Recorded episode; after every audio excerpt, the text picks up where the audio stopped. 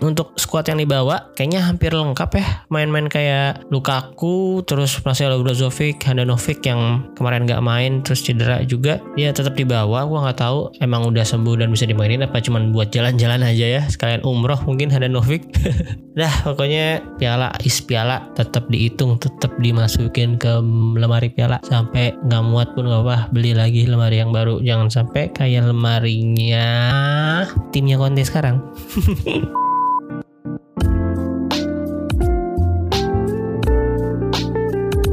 Halo selamat pagi, siang, sore, dan malam. Kembali lagi di Interisme Podcast Podcast yang bahas berita-berita seputar Inter Yang dikutip dari sosial media dan portal-portal Barito Olahraga apa kabar teman-teman semua? Semoga baik-baik aja ya Karena Internya juga ya lagi so-so lah nggak baik-baik amat juga Karena kemarin menang tiga kali seri sekali ya. Setelah menang lawan Napoli agak menurun justru ya. Seri lawan Monza itu ngeselin banget Kebobolan di menit akhir sama Luka Cardirola Terus lawan Parma di Copa juga bikin deg-degan.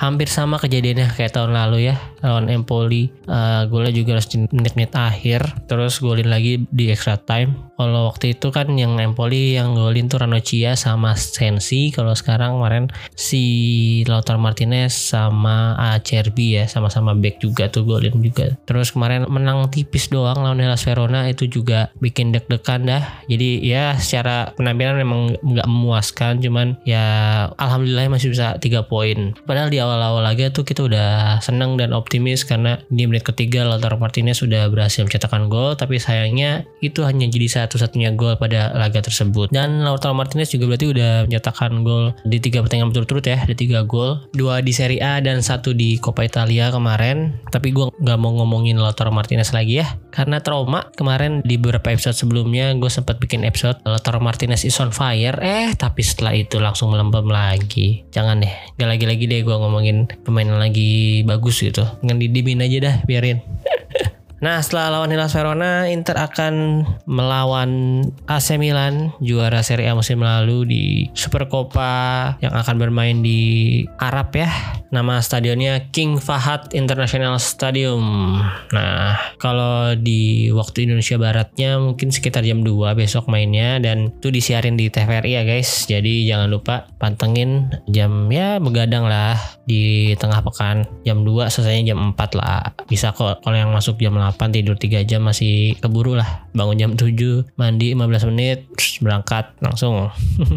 Terus ya pemain Inter kemarin udah berangkat ya karena ini gue ngetek tanggal 18 mereka udah sampai juga. Main Milan juga udah sampai. Untuk squad yang dibawa kayaknya hampir lengkap ya. Main-main kayak Lukaku terus Marcelo Brozovic Handanovic yang kemarin gak main terus cedera juga. Dia tetap dibawa gue nggak tahu emang udah sembuh dan bisa dimainin apa cuman buat jalan-jalan aja ya sekalian umroh mungkin Handanovic terus Brozovic nih yang sama sekali belum main ya setelah Piala Dunia katanya sih di ankle ya atau di lutut gitu. Eh lutut mah si Lukaku Brozovic tuh ya sekitar pergelangan kaki kalau nggak salah. Tapi barusan gue lihat video juga di Twitter dari akun FC Inter 1908 IT terlihat Lukaku udah berlatih bersama grup ya lagi main ucing-ucingan nih di stadium tersebut sekalian coba lapangan Lukaku udah nggak latihan terpisah lah ya kalau Brozovic sih kayaknya harusnya sih ada juga, cuman gue nggak ngelihat secara ini. Cuman kalau Lukaku kelihatan banget ya, kelihatan badannya besar dan ya beda sendiri.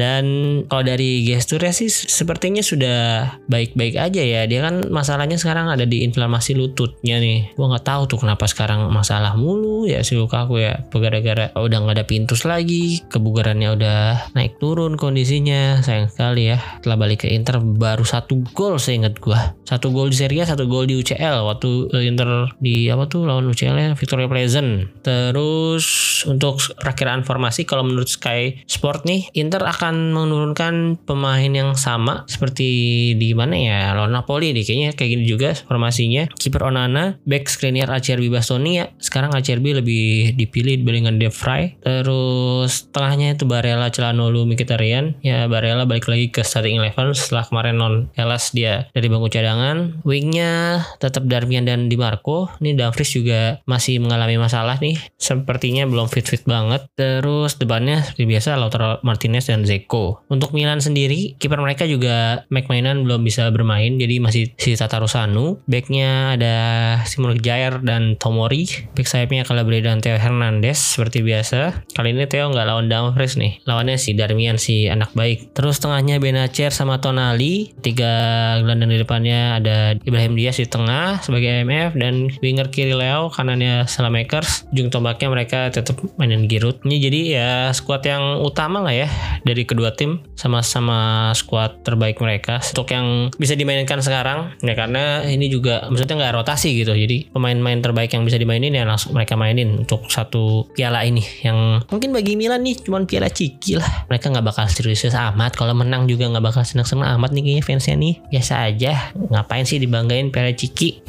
Terus untuk tadi kan udah gue nggak tahu tadi atau kemarin. Ini ada beberapa tweet dari Interstory yang ini ya menerjemahkan hasil press conference ya press conference sebelum pertandingan ya. Gue bacain yang bagiannya si Inzaghi aja. Ini kan ditanyain sama wartawan mungkin ya. Apakah ini akan jadi pertandingan pembalasan derby? Jawab Inzaghi itu enggak. Pokoknya enggak. Pokoknya intinya Inter pengen menang dan bawa pulang pialanya. Tahun lalu kami meraihnya kami ingin mempertahankannya dengan seluruh kekuatan kami. Dia tanyain Lukaku akan main atau enggak? Dia bilang kita lihat saja harapannya jika bukan besok mungkin akan saat melawan Napoli. Terus ketika dia ditanya soal Dumfries, apakah yang main bakal Dumfries Darmian? Inzaghi jawabnya si Dumfries baik-baik aja, dia punya potensi yang, yang sangat besar.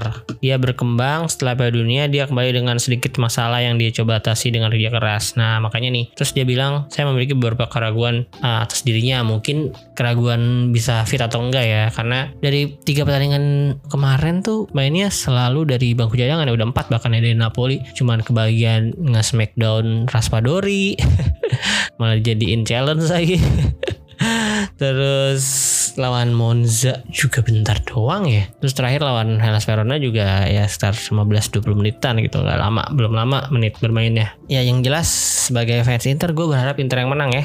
Mau itu disebut Piala Ciki lah, Piala Citos, Piala Jet Z, apa pun itu piala adalah piala. Pokoknya kalau ini menang ini bakal jadi piala keempat untuk Steven Zhang dan menjadikannya dia sebagai presiden Inter tersukses keempat dalam sejarah sepak bola Inter ya. Dan gue harap sih pertandingannya nggak sampai extra time. Nggak kayak tahun lalu lawan Juve sampai extra time juga kan. Walaupun menang itu sangat merugikan sih jelas. Karena di akhir pekan akan menghadapi Empoli lagi yang kemarin juga menang lawan Sampdoria 1-0 jadi akan sangat menguras tenaga sih apalagi harus terbang dari Arab balik lagi ke Italia kan takes time ya. Ya pokoknya jangan sampai baru menang dengan gol yang dicetak di menit 120 plus 1 lah. Jangan diulang lagi. Karena ya udah itu pokoknya kita bakal kecapean. Contohnya tahun lalu aja setelah menang di Supercoppa Italia 2-1 lawan Juve pertandingan selanjutnya tuh lawan Atalanta cuma 0-0 terus lawan Empoli cuma menang 3-2 dan ya itu mulai keterpurukan Inter lah ya setelah Supercoppa tuh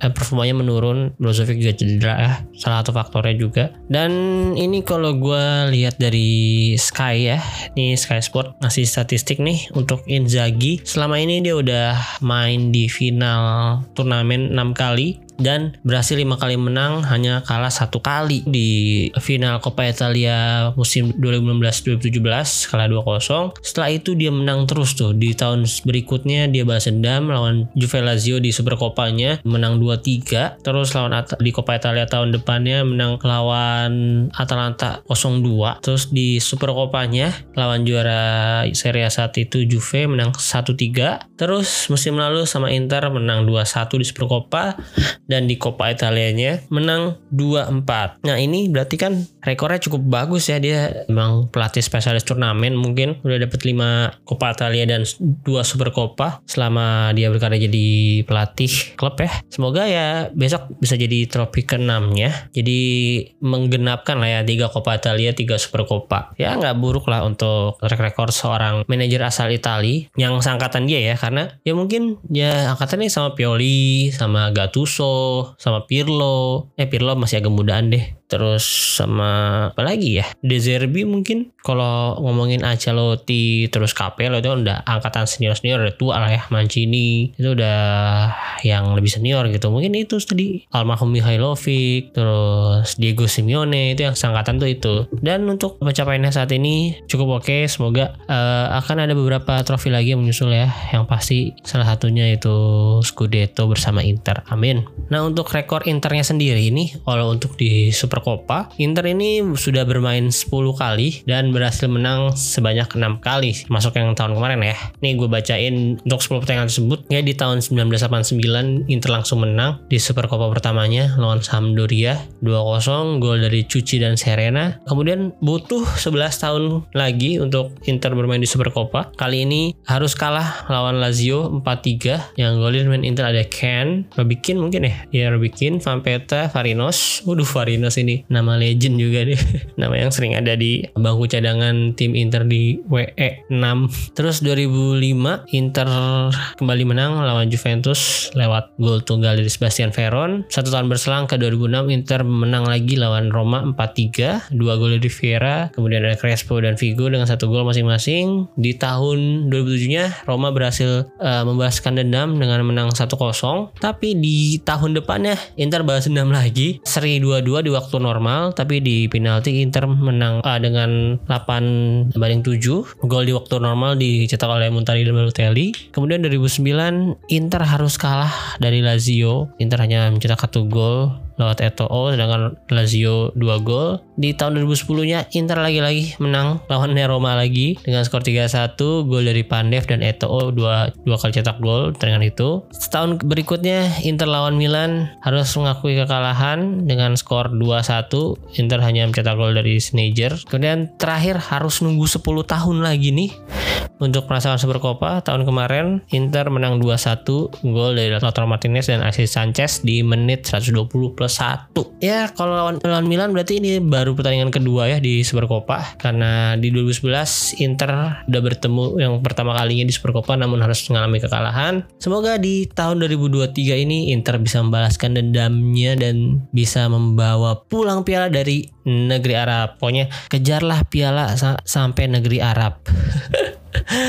dah pokoknya piala is piala tetap dihitung tetap dimasukin ke lemari piala. Sampai nggak muat pun nggak apa beli lagi lemari yang baru. Jangan sampai kayak lemarinya timnya kontes sekarang Oke, mungkin gitu aja ya untuk pembahasan Super Copa. Ini sebenarnya ada berita yang cukup, ya maksudnya nggak menyenangkan amat sih, nggak nggak ngeselin juga. Tapi ya seenggaknya alhamdulillah ada berita lah ya, ada berita transfer akhirnya Inter ada. Gue setiap hari buka Twitter, buka Instagram tuh beritanya Chelsea mulu mau belanja, ngiri gue. nggak nggak. Chelsea belanja bego-bego banget. Gue kesel juga dah. Gue bukan yang ngiri sih, kesel sama Chelsea. Beli pemain 100 juta. Si Mudrik itu eh main di Shakhtar aja. Ala mulu lawan Inter. Nggak sih seri sih paling ya lawan Inter tuh. Shakhtar kadang-kadang seri. Ini main kayak gitu doang. Terus terakhir gue ngeliat siapa tuh? Eh bukan Fofana siapa ya? Penyerang mau beli 76 juta. Kagak ditawar-tawar dulu apa kalau belanja ya? Itu mah kalau di seri A menemu banyak kali main kayak gitu. Si Beto Isak sukses terus siapa lagi ya? Striker-striker. Lah pokoknya banyak lah. Musa Baro Musa Juara. Banyak di Serie A main-main kayak gitu mah. Paling kalau dari Serie A dibeli cuman ya 10 juta euro mah udah mahal hitungannya. Paling ditawarnya kalau dari Serie A mah segituan lah. Nih gila dari main IPL lah pemain ya digadang-gadang digoreng-goreng sama media aja tuh. Wonderkid wonderkid. Si Mudrik Mudrik itu perasaan mainnya biasa aja. Inter kan sering ketemu Saktar ya. Nggak ada yang spesial spesial amat ya. Dia justru si Antonio Trubin yang menurut uh, uh, gue sebagai fans Inter yang beberapa kali ketemu Saktar mulu penampilannya cukup oke okay sebagai jaga gawang. Oke, okay. oh iya sampai lupa deh. Pokoknya tadi itu yang berita transfer yang mau gue omongin ini sebenarnya yang itu loh pertukaran pemain, pertukaran pemain Inter dan Barcelona nih ada dua pasang nama nih. Tapi kayaknya itu bakal gue bahas di episode sendiri ya. Ya mungkinkah akan terjadi kembali Ibrahimovic Eto'o jilid 2 ya kita harapkan aja pemain Barcelona yang datang ke Inter yang berkualitas ya, yang bukan kaleng-kaleng dan yang kita lepas juga bukan pemain utama kita yang sebenarnya masih bisa ngasih dampak lah di tim utama. Ya tapi sebenarnya Ibrahimovic juga sih. Ibrahimovic kan juga lagi bagus-bagus ya waktu itu ya cabut ya. Ya cuman kita lihat aja nanti dan mungkin akan gue bahas di episode selanjutnya. Jadi untuk kali ini sekian dulu. Terima kasih untuk teman-teman yang sudah mendengarkan. Gue juga minta masukan, kritik, saran. Pokoknya kalian sampaikan aja bisa lewat DM atau mau komen langsung atau reply langsung dari Twitter. Silakan mau lewat mana gue sangat terbuka untuk masukan-masukan dari kalian. Jangan lupa follow sosial medianya kalau Instagram ada di Interisme Podcast Twitter ada di Interisme Media. Follow juga akun Spotify-nya di subscribe di noise-nya juga di subscribe terus nyalain loncengnya biar kalian dapat notifikasi tiap ada episode-episode baru. Oke sekali lagi terima kasih Arif Forza Inter